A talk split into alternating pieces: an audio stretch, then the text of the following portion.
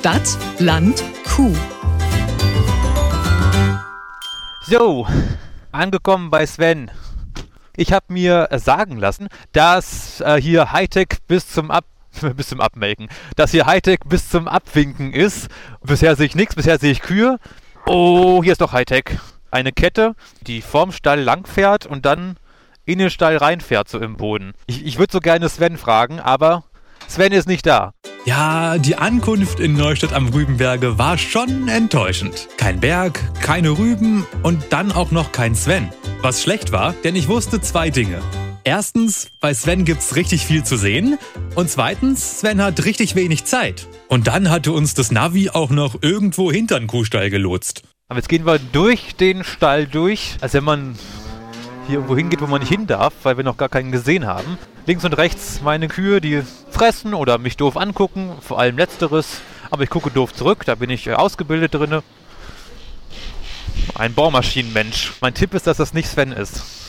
Schönen guten Tag. Wir suchen Sven. Ach so, ja, der wartet auch schon auf Sie. Ich rufe mal an. Ja, Ja, Sven, wo bist du? ich komme gleich. Ich ziehe mich kurz um und dann komme ich. Ah, so, Fünf Minuten. Gut, er zieht sich um und dann kommt er. Gut, alles klar. Als Sven dann ankam, gab's aus frisch desinfizierten Händen frisch desinfizierte Headset-Mikrofone für die Distanzaufnahme. Gut, dass man auch beim Social Distancing noch distanzlos sein kann. Du hast mich verarscht. Du hast mir gesagt, du ziehst dir jetzt schicke Klamotten an. Ich ziehe zumindest erstmal frisch gewaschene Klamotten an. Erstmal freut mich, dich kennenzulernen, Sven. Danke für die Einladung.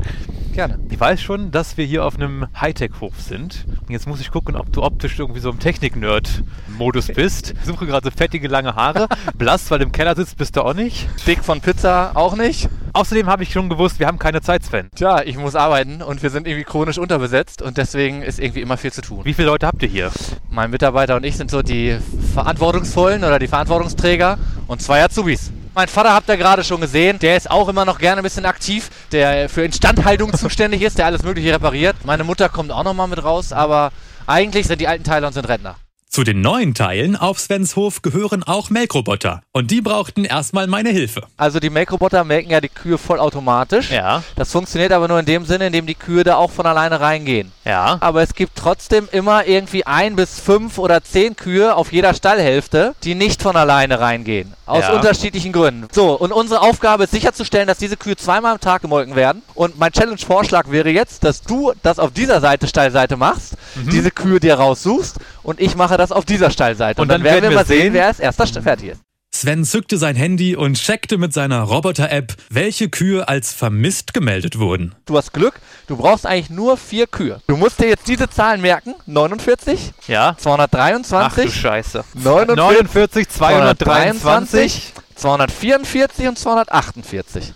Eine mittelgroße Runde Gehirnjogging später und die Nummern waren in meinem internen Speicher. Hast du schon mal Kühe getrieben? Ja, da muss ich die mal laut rufen. Macht das hier auch Sinn? Also wir nennen die Kühe mal Mädels. Das ist wie bei Germany's Next Topmodel. Da werden die Kühe auch Mädels genannt. Genau so ist es. So ähnlich ist das hier auch. Nur, dass die hier ein bisschen hübscher sind. Und mehr fressen dürfen. Doch genug geblödelt, jetzt wurd's ernst. Die Challenge. Im Stall hatten Sven und ich zum Üben noch eine Kuh gemeinsam in die Arme des Melkroboters getrieben. Dann waren wir Gegner. Auf meiner Seite waren also noch drei Kühe übrig. Sven hatte zwei. Das war okay für mich. Immerhin suche ich Gegner, keine Opfer. Herausforderung angenommen. Okay, auf geht's. Chaka. Auf wie, auf wie. Mädels, Mädels. Das klappt ja super. Das ist die 223 und die hat Angst vor mir. Ich weiß, die 244 ist drinne, die 232 macht gerade einen Galopp zum Maker und die anderen... Scheiße. Falls es hier gleich brennt, fragen wir diese Kuh, das ist die 112. Ist das nicht die 9... Ach, die 49? Ich wollte gerade sagen, bleib liegen, aber bleib nicht liegen. Ich wurde angepupt. Du hast jetzt zwar einen Schub nach vorne gemacht, aber du musst jetzt einen Rückwärtsgang trotzdem einlegen. Guck mich nicht an, geh weiter. Dann fehlt noch die 248. Bist du vielleicht die 248? Hallo? Gucken Sie mich mal an. Oh, oh. Sie müssen jetzt Ihren Euter abgemolken bekommen. Nein, du bleibst. Ja, so ist gut. So, geht das zu. Jetzt muss ich mal gucken, ob wirklich alle Kühe drin sind. Die 49, 248, 223, 244. Ich muss zurück. Oh, oh, das ist der Endspurt. Oh, Sven ist noch gar nicht da. Nein, Sven ist doch schon da. Der macht sich schon die Gummistiefel sauber. Scheiße. Ich bin auch gerade gekommen. Und dafür, dass ich nur zwei Kühe hatte, ich würde sagen, ausgeglichen, unentschieden. Ein Ergebnis so wie ich. Ausgeglichen und unentschieden. Damit kann ich leben. Ab jetzt ging es darum, in so kurzer Zeit wie möglich so viel wie möglich zu sehen. Aber ich bin ja flexibel und wechselte vom Wettkampf kurzerhand in den Touristenmodus. Und darauf war ich bestens vorbereitet, denn unter meiner Jacke versteckt trug ich ein gleichermaßen farbenprächtiges wie kreischend hässliches Hawaii-Hemd. Ich weiß nicht, ob deine Augen das abkönnen, aber bei dem Hemd. Ich möchte quasi mein Handtuch irgendwo hinwerfen und mich hinlegen, aber ich habe keins dabei. Deswegen machen wir so weiter. Sieht gut aus. Das sieht scheiße aus. Du lügst mich an. Jetzt präsentierte mir Fremdenführer Sven also die Tag und Nacht einsatzbereiten Melkroboter. Kenn ich doch schon, dachte ich. Aber der hier sah ein bisschen anders aus. Dies hier ist nur die neueste Generation. Ach Und hier so. ist es so ein bisschen anders, dass die Kuh eben außerhalb dieser Box steht. Die steht in der Gruppe und nicht in dem Raum. Das ist so eine kleine Besonderheit. Und jetzt Ja. schwenkt die Bürste eben vor und reinigt das Euter. Und die Kuh auch schon so ein bisschen breitbeinig, die weiß, was geht hier. Gefällt dir das? Dieses Bürsten, das mag die auf jeden Fall. Aber der Grund, warum die hier reingeht zum Melken, ist nicht, weil sie uns unbedingt ihre Milch schenken will, sondern es gibt hier drin ein kleines Leckerli. Wahnsinn. So, und die Milch fließt jetzt hier per Vakuum, wird die abgesogen, kommt hier in einen kleinen Behälter. Glaspokal nennt man das und hier fließt die Milch rein. Da wird sie gewogen und auch noch untersucht. Dadurch wissen wir, ob die gesund sind. Ist alles in Ordnung, wird die Milch abgepumpt in den großen Milchtank. Ist ja super praktisch, dass der Roboter hier nicht nur melkt, sondern auch der Onkel Doktor gleichzeitig ist. So behandeln tut er natürlich nicht, das kann er nicht. Ja, okay, ja. Klar. Aber er kann es herausfinden. Das ist eine super Sache. Vorher lief das eben ganz anders ab. Vorher musste man das händisch irgendwie herausfinden, ne? indem man viel mit der Hand gemolken hat oder Fieber gemessen hat. Das brauchen wir alles nicht mehr. Das macht alles die Technik für mich. Das macht alles die Technik für mich. Zufälligerweise einer meiner Lieblingssätze. Ich guck direkt mal weiter. Diese Kette, die ich vorhin schon entdeckt habe, die so irgendwie im Stallboden lang schleicht, die sehe ich hier gerade wieder langkommen. Genau. Was kann die? Das ist unsere Entmistungsanlage. Und zwar natürlich kommt der ganze Kot und Urin auf den Gängen zusammen. Und dieser Kette hängt ein großer Schieber. Jede Stunde schiebt er das hier einmal vorne in diesen breiten Schlitz. Wenn du dich ein bisschen duckst, siehst du diesen breiten Schlitz. Oh ja. Und da wird das alles reingeschoben und hier drunter gesammelt und geht von hier dann in die Biogasanlage. So eine Säuberungsanlage bräuchte ich auch für zu Hause.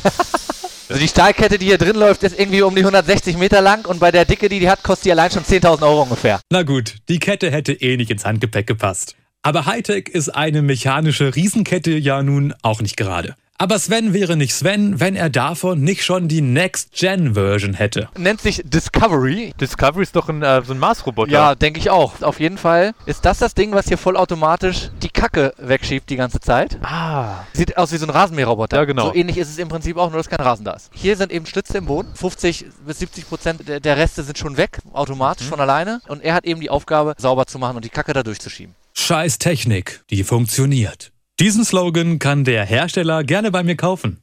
Nächste Station, ein Kuppelbau aus der Epoche des modernen Funktionalismus, die Biogasanlage. Ein prachtvoller Anblick, der uns die Reisestrapazen schnell vergessen ließ.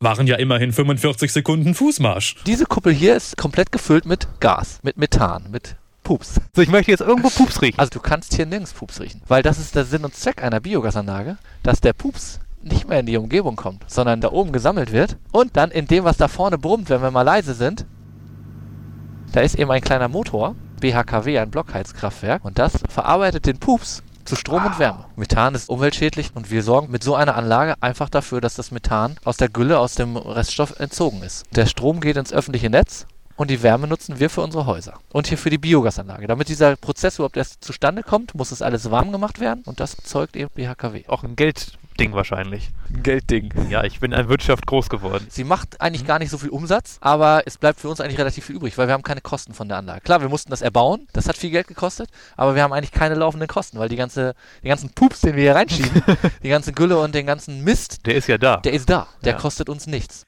Das Ganze hat mich sehr an Biobauer Johannes erinnert. Der hat ja auch davon gesprochen, wie sinnig es in der Landwirtschaft ist, solche Kreisläufe zu bilden.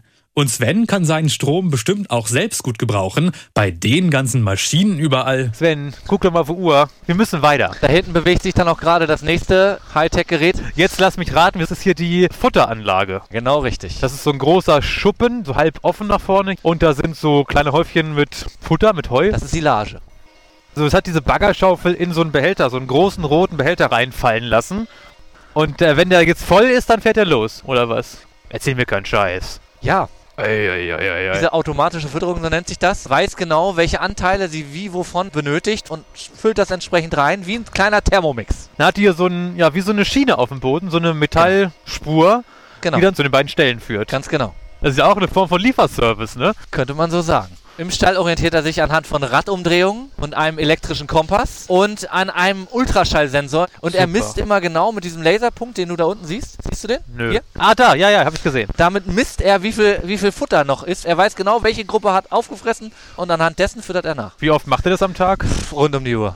Ei. Ein selbstfahrender Thermomix mit eingebautem 24-Stunden-Lieferando. Wie viel Mensch braucht die Kuh denn da noch? Sind wir etwa schon auf dem Weg zum vollautomatisierten Bauernhof? Nein, kann ich mir nicht vorstellen. Weil das Problem ist, es muss eigentlich immer irgendwo ein Mensch dabei sein. Es sind so viele Individuen hier und so verschiedene Sachen. Es werden ständig Kälber geboren. Es verletzt sich mal ein Tier. Es geht mal was kaputt. Also es muss eigentlich immer jemand da sein, der irgendwie alles im Griff hat. Anders geht's gar nicht. Aber durch diese ganze Technik, die wir hier haben, sind halt wesentlich weniger Menschen hier nötig, ne? Und wir haben dadurch mehr Zeit, um uns wirklich um das Tier zu kümmern und müssen nicht mehr irgendwelche stumpfen Arbeiten machen. Also die Technik, die kümmert sich um die Routinen, aber alles, was links und rechts mal rausfällt, muss schon noch der Mensch machen. Auf jeden Fall. Gut zusammengefasst. Oder? Also ich kann mich wirklich um die Daten kümmern, um die Auswertung kümmern und ja, es werden viel mehr Parameter erfasst, wie zum Beispiel die Temperatur des Tieres, habe ich dir gesagt, oder auch Milch wird analysiert. So ist das hier für das Tierwohl auf jeden Fall ein riesengroßer Fortschritt. Und Fortschritt macht hier auch nur Sinn, wenn die Richtung stimmt. Die Zeit war nun leider fast rum, meine Sightseeing-Tour so gut wie zu Ende. Allerdings, äh, da gab's noch was, sowas wie den Walk of Fame in Hollywood. Hier war das allerdings die Wall of Fame. Naja, zumindest hing da ein Schild an der Wand. Erster Platz beim Milchlandpreis für nachhaltiges Wirtschaften. Und eine goldene Kuh. Hast du was gewonnen? Ja, die Goldene Olga ist ein Milchlandpreis, der in Niedersachsen verliehen wird. Und im Jahr 2012 haben wir uns auf diesen Preis beworben und haben tatsächlich gewonnen. Weiß man, warum das goldene Olga heißt? Naja, ist, glaube ich, abgeleitet vom Oscar. And the Olga goes to Sven. Das war natürlich der Originalmitschnitt. Tja, jetzt war die Rundreise aber wirklich zu Ende. Ich verabschiedete mich von Sven und von seinen Mitarbeiterinnen. Der Weg zum Auto führte ja sowieso noch mal durch den Kuhstall. Da konnte ich auch noch schnell mein Hawaii-Hemd bei den Damen austesten. Und jetzt ziehe ich die Jacke aus. Ja, sie geht weg, aber dafür kommt die nächste. Und so bin ich es auch privat gewöhnt. Ja, du hast gesabbert. Doch Mund abputzen, weitermachen. Beim nächsten Mal dann auf einem Hof mit massenhaft Tieren. Man könnte auch sagen, mit Massentierhaltung. Da bin ich ja mal gespannt. Bis dahin nervt bitte eure Bekannten und angeheirateten Cousinen, dass die auch Stadtlandkuh hören sollen bis müssen. Und wer diesen selbstfahrenden Thermomix oder das Kuhpups Energiegewinnungssystem gerne mit eigenen Augen sehen möchte, kein Problem, Sven ist ja Kuhtuber. Ja Mensch, das heißt wirklich so. Einfach Sven und MyQTube googeln und schon seid ihr da. Grüßt schön und bis demnächst dann. Stadt, Land, Kuh. Eine Produktion von Milchland Niedersachsen.